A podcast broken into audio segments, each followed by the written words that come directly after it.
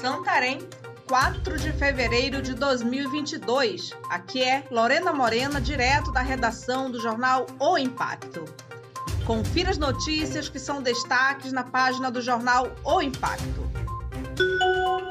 Governo do Estado prorroga adesão ao ProRefis. Em atendimento à solicitação das entidades de classe, o governo estadual prorrogou o período de adesão ao programa de regularização fiscal ProRefis. De acordo com o decreto de número 2149, que altera no decreto número 203, que instituiu o ProRefis, publicado em edição especial do Diário Oficial. A extensão de prazo segue até o dia 25 de fevereiro. PRF apreende 14 quilos de maconha com passageiro de ônibus em Santarém.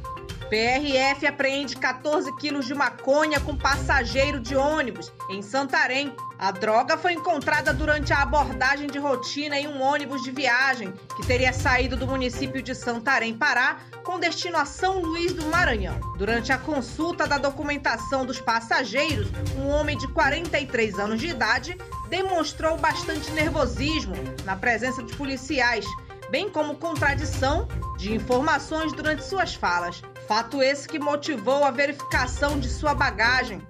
Durante a inspeção, foi constatado em sua mala de viagem uma grande quantidade de maconha, totalizando 14 quilos 326 gramas de substância. Diante dos fatos, foi dada voz de prisão ao homem, que havia saído de Manaus e iria desembarcar no município de Marabá.